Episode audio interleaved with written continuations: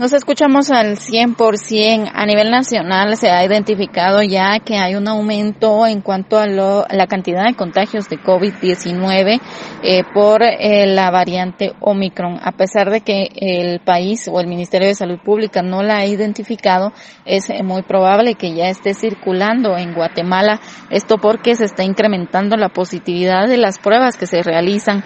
El ministro de Salud, eh, a través de un mensaje que traslada daron en las redes sociales del Ministerio de Salud explica que ya se ha visto este aumento de contagios. Y entre ellos hemos encontrado viajeros provenientes de países en donde la variante Omicron es predominante, lo cual nos hace considerar que dicha mutación de virus puede estar presente ya en Guatemala y ser una de las causas del crecimiento significativo en la positividad, aunado al relajamiento de las medidas de prevención en las fiestas de fin de año. Aunque todavía nos encontremos a la espera de los resultados de la secuenciación, todo lo anterior nos hace enviar este mensaje el día de hoy.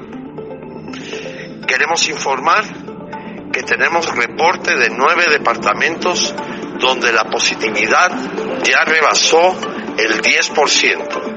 Así como hemos visto un incremento en el número de pacientes hospitalizados, encontrando que más del 85% de los mismos no estaban vacunados o no tenían su esquema de vacunación completo. Además de este mensaje del ministro de Salud, también el ex titular de COPRE COVID, Edwin Asturias, quien es eh, estudioso con respecto a estos temas, mencionó que la ola de casos por eh, la variante Omicron ya está en Guatemala, ya que en la última semana no solo hay un repunte de casos de COVID-19 en la meseta central, sino la positividad de pruebas se eh, incrementó de un 2 o 3% al 10% en una semana.